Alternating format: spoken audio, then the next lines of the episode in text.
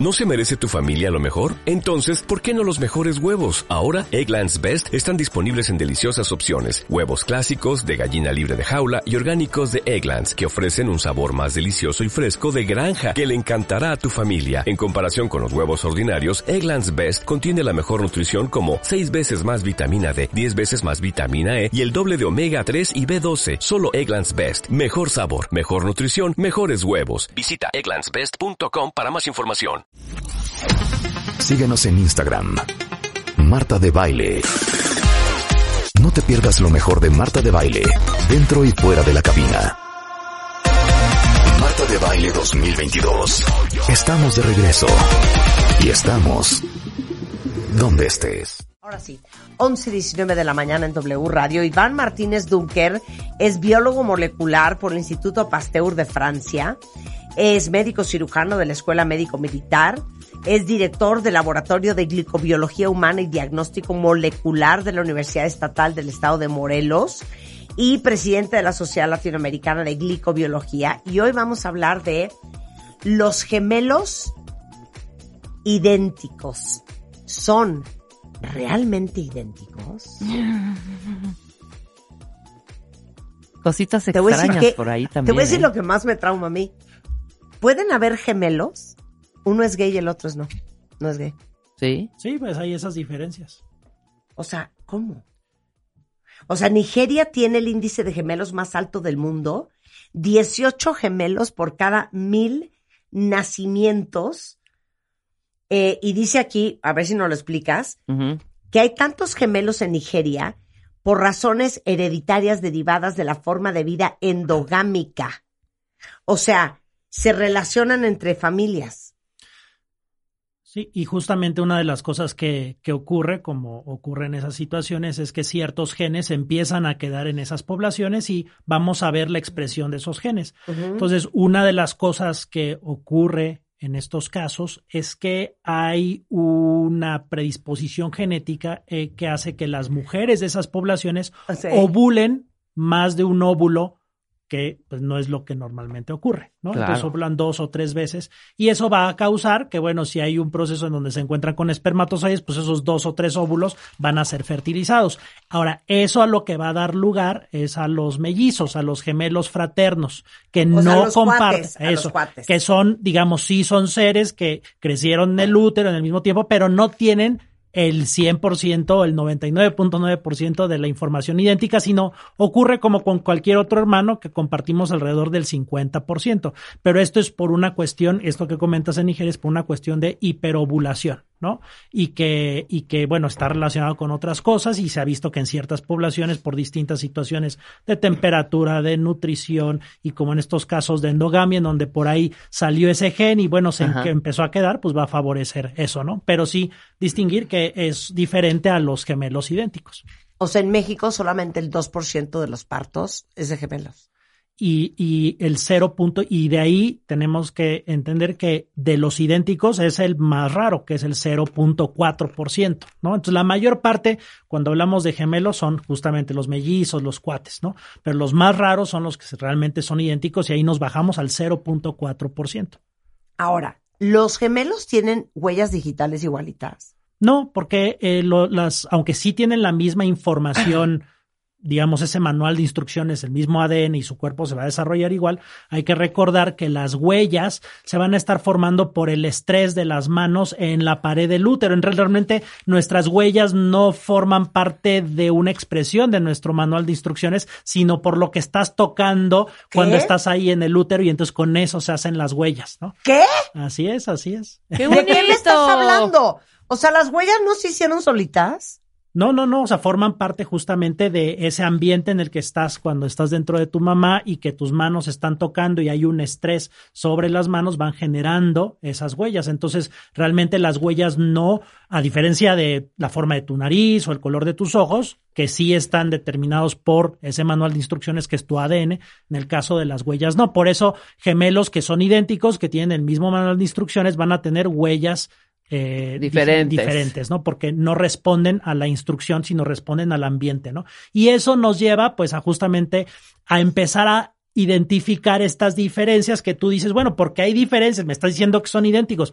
¿Por qué hay diferencias? Bueno, porque ese manual de instrucciones, aunque es idéntico, empieza a ser influenciado por el ambiente. Y esto puede ocurrir desde que incluso estás en nuestra mamá. Eh, por, por, supuesto, si ya lo vas llevando estos gemelos idénticos cuando ya tienen 30, 40 o 50, las diferencias son mucho más importantes. Y por ejemplo, lo podemos ver en gemelos idénticos que si ustedes han conocido, de pronto si hay gemelos idénticos que los ves y no los puedes distinguir. Sí. Pero ves hay gemelos idénticos que dices como que tiene, es un poquito más bajo, como que hay 100%. alguna diferencia. ¿Por qué no?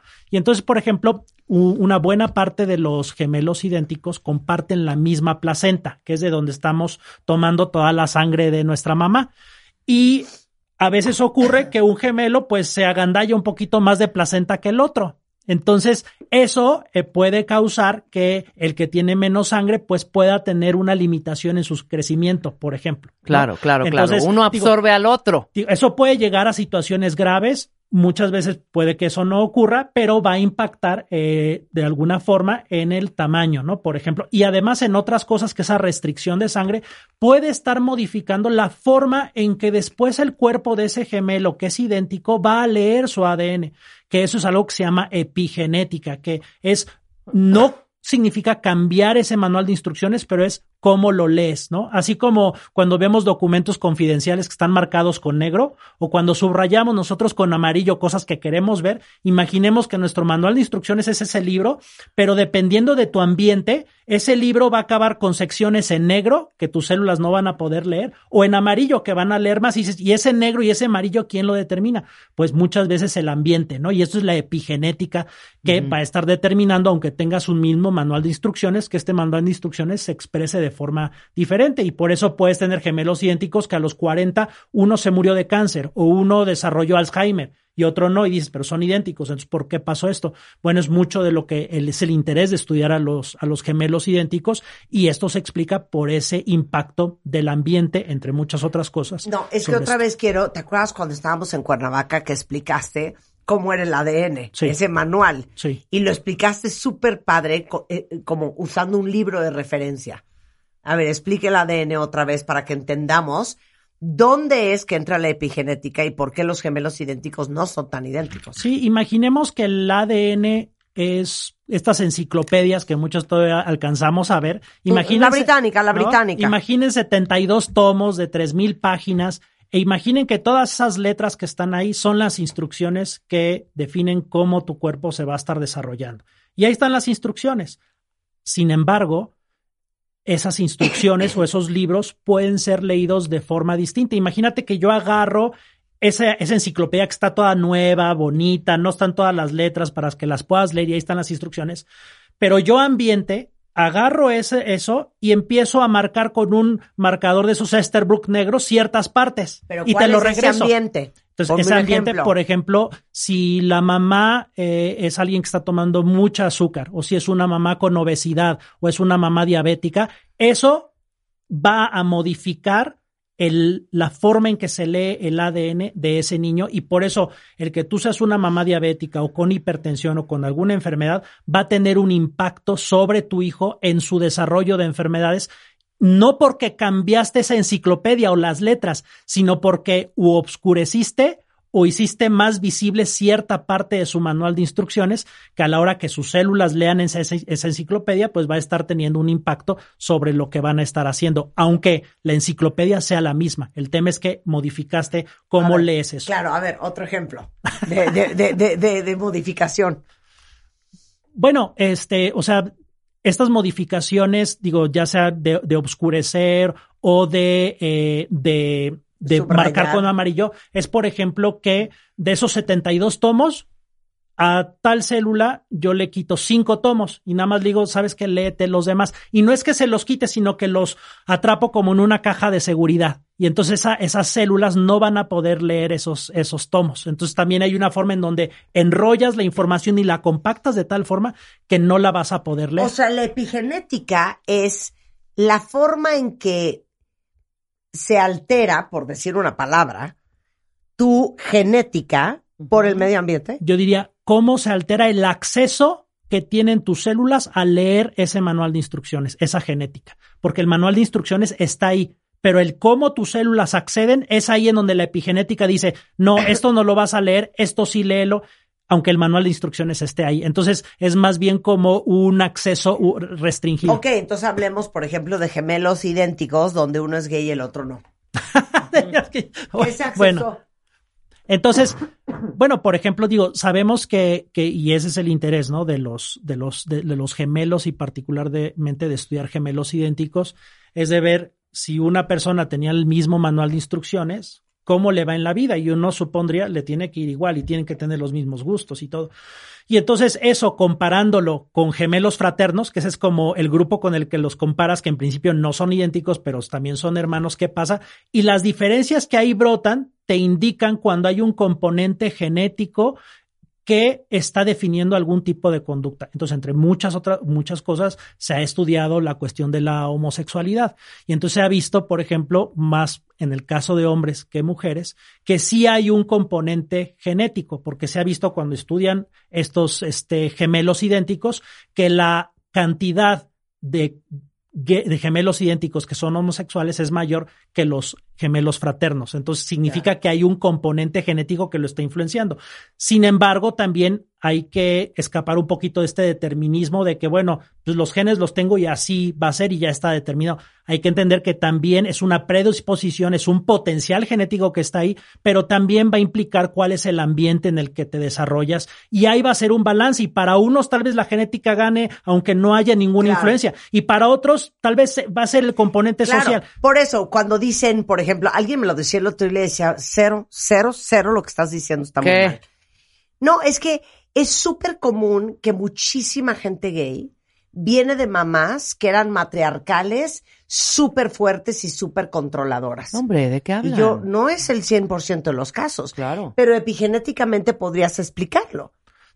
Digo, sobre todo es una cuestión de impacto del ambiente, de una cuestión también psicológica, puede ser no tanto epigenética de un acceso o una modificación al acceso al ADN, sino una cuestión simplemente sociocultural, ¿no? Pero como tú bien lo dices, no siempre va a ser el caso y habrá casos en donde de pronto no explicas, oye, ¿por qué tal persona? Y no solamente una cuestión de homosexualidad, sino por qué fue criminal, por ejemplo. ¿no? Dices, lo, lo, lo quisieron y muchas entrevistas luego con sociópatas dices, pues yo tuve una infancia bien y me querían y entonces, ¿qué pasó? Bueno, hay un componente genético que había una predisposición y fue el que ganó. Entonces, creo que siempre tratamos de entender al ser humano. A ver, vamos a ver lo genético, ¿es eso? Vamos a ver el ambiente, ¿será eso? La realidad es que en la mayor parte de los casos, el balance entre los dos va a estar definiendo pues nuestra conducta y quién somos. Sin embargo, bueno, en el caso de gemelos idénticos, lo que sí se ve es que, bueno, a pesar de las diferencias que se van dando a lo largo de los años, pues permanecen muchas más similitudes de las que podemos encontrar entre hermanos que no son gemelos idénticos. Claro.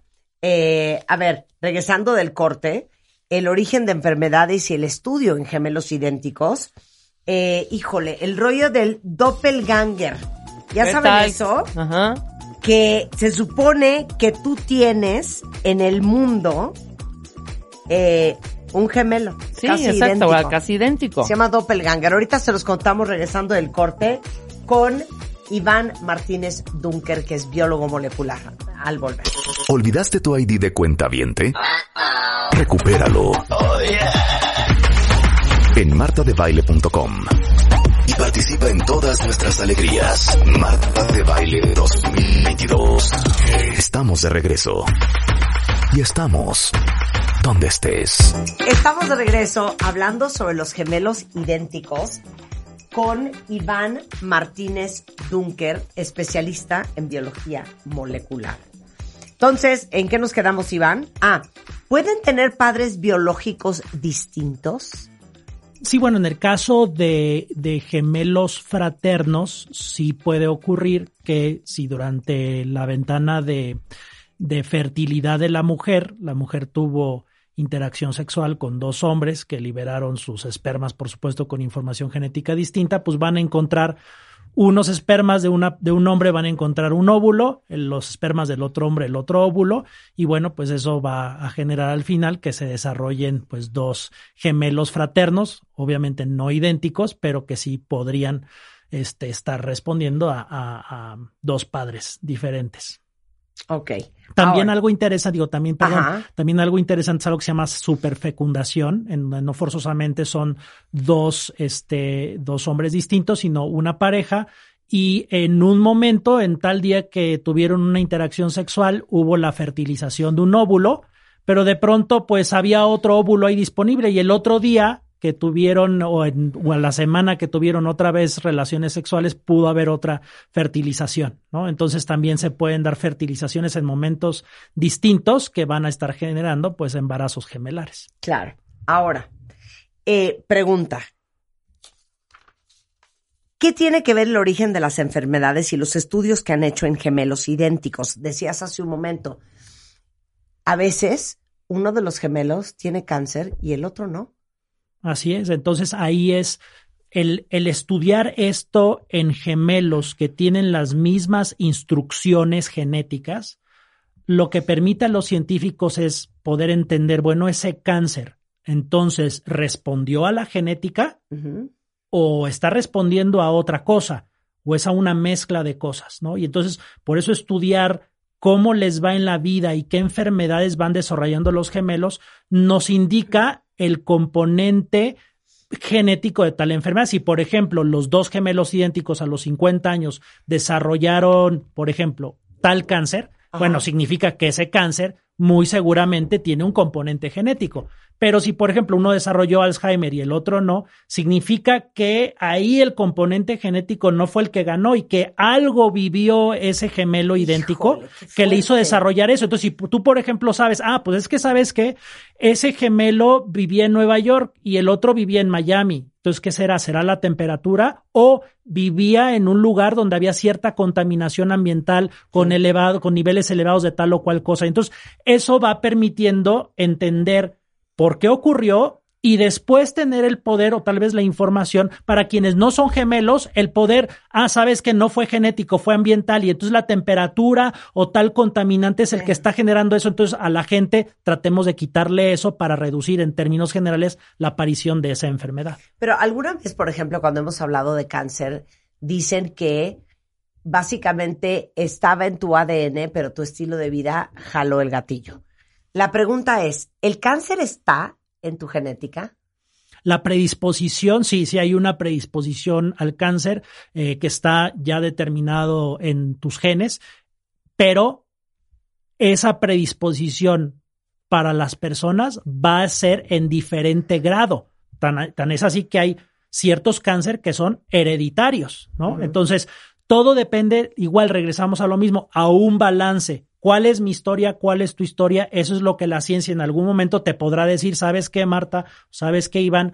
Tú tienes esta predisposición y entonces, pues no puedes escapar a eso. Ya lo tienes, está en tus genes. Pero ya sabemos que si te ponemos en tal o cual ambiente o te damos tal o cual alimento, ese potencial que en tus genes ya está diciendo que vas a tener cáncer lo podemos reducir. Y sobre eso sí podemos tener control. Es más difícil cambiar nuestras instrucciones. Lo que sí podemos hacer es que si el impacto ambiental hace que esa, ese potencial genético se reduzca, entonces podemos cambiar el ambiente. Y eso es lo que los estudios con gemelos nos permiten identificar, ver qué cosas sobre las que sí tenemos control pueden reducir el impacto de eso que de alguna forma ya está predeterminado en nuestros genes para desarrollar tal o cual enfermedad o tal o cual conducta. Porque también es algo que se puede hacer uno la pregunta en cuanto a, por ejemplo, si vas a ser criminal o si, por ejemplo, vas a ser inteligente o no, o vas a tener un IQ o no. Eso.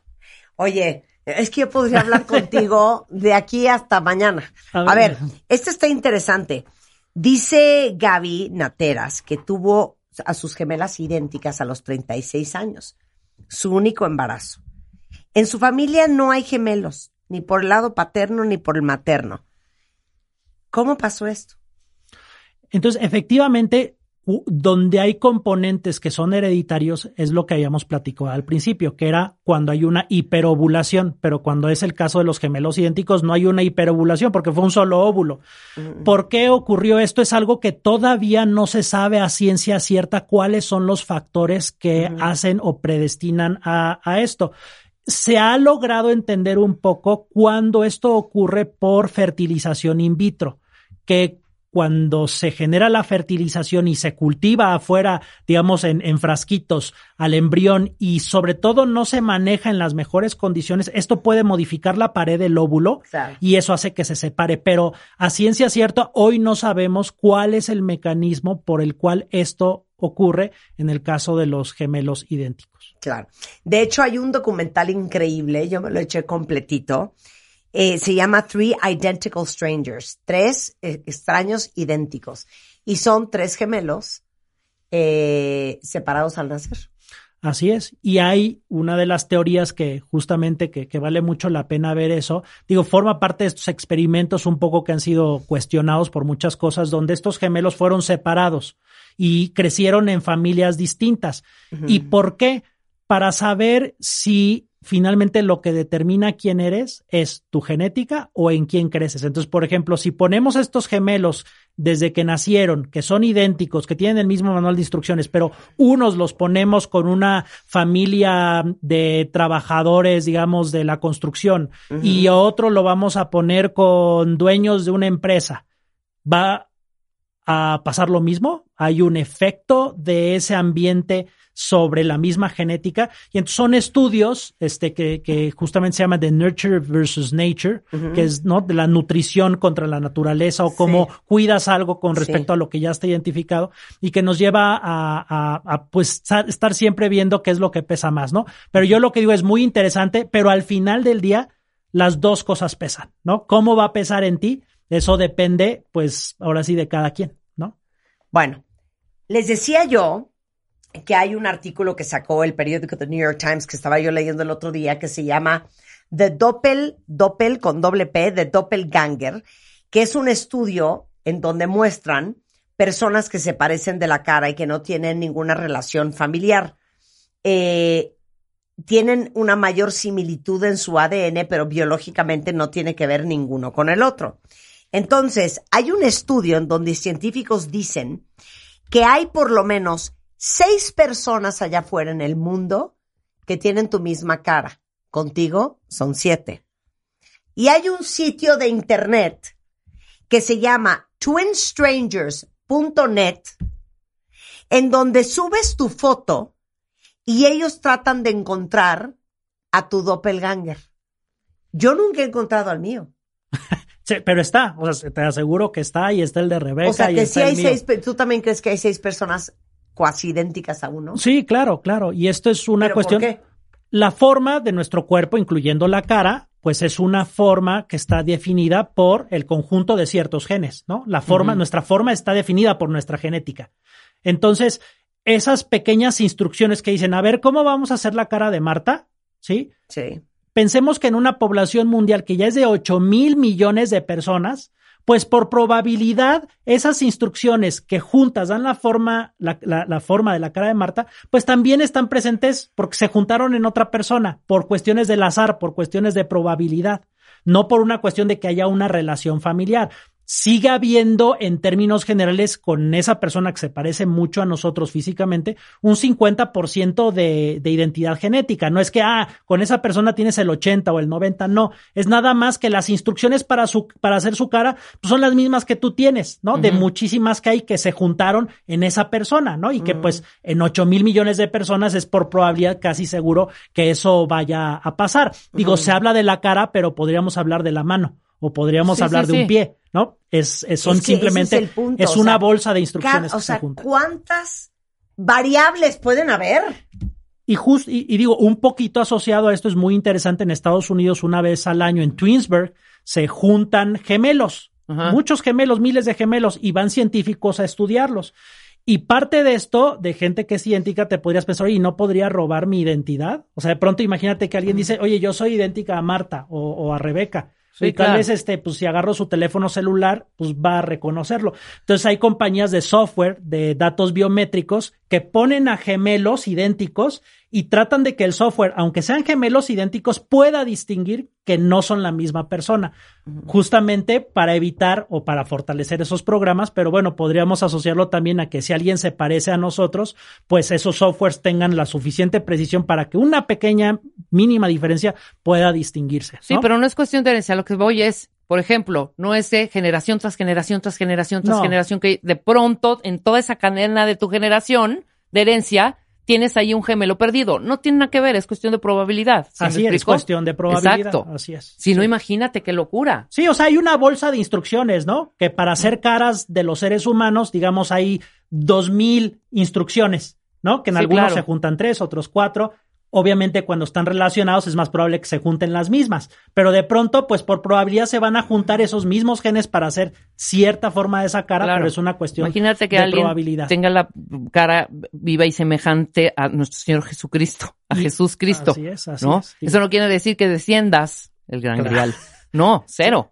Es una probabilidad. Así es. Y algo digo, muy diferente o punto y aparte de esto que también es muy interesante y es que podemos tener un gemelo idéntico dentro de nuestro cuerpo, ¿no? Sin saberlo, ¿no? Y eso también es muy interesante porque cuando se desarrollan estos gemelos idénticos, a veces uno puede comerse al otro, comerse al otro. Y, y, y, entra, entra dentro del cuerpo del otro. Y entonces, yo, por ejemplo, puedo tener, podría, es algo raro, pero podría tener células que realmente no son mías, sino son de mi hermano. Eso está súper interesante. Por ejemplo, se ha, dado cuenta la gente en el momento en que tiene un hijo, no tienes tu hijo y bueno, es tu hijo y no te lo cambiaron ni nada y te dicen, no sabes qué es que no es tu hijo, es tu sobrino. Pues, ¿cómo es que es mi sobrino? Pues es mi hijo.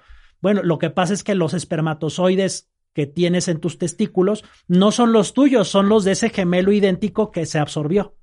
¿No? Entonces, y eso puede pasar igual para la mujer. Cállate. No, y inclusive como mamá, o jamás pudiste haber pensado que tuviste gemelos, sino nada más una persona. Sí, claro. cosas muy interesantes. Oigan, les acabo de poner la liga del sitio trendstrangers.net.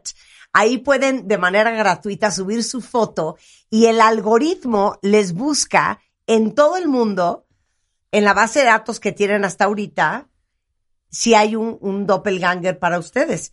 Hay otro sitio que se llama I Look Like You, que básicamente busca igualmente en todo el mundo quién se parece más a ti.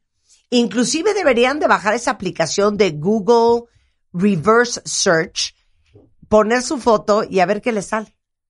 Hacer una búsqueda invertida. Súper interesante. Bueno, Iván Martínez Dunker es especialista en biología molecular por el Instituto Pasteur de Francia y aparte él es el director del Laboratorio de Glicobiología Humana y Diagnóstico Molecular de la Universidad Estatal del Estado de Morelos. Es Dunker, U-A-E-M, o Iván Martínez Dunker o Dunkerman en Instagram. Muchas gracias. Dunkerman, gracias. gracias por Me encanta hablar contigo y que nos expliques muchísimas cosas interesantísimas. Hacemos una pausa y regresando, Mario Guerres en the house.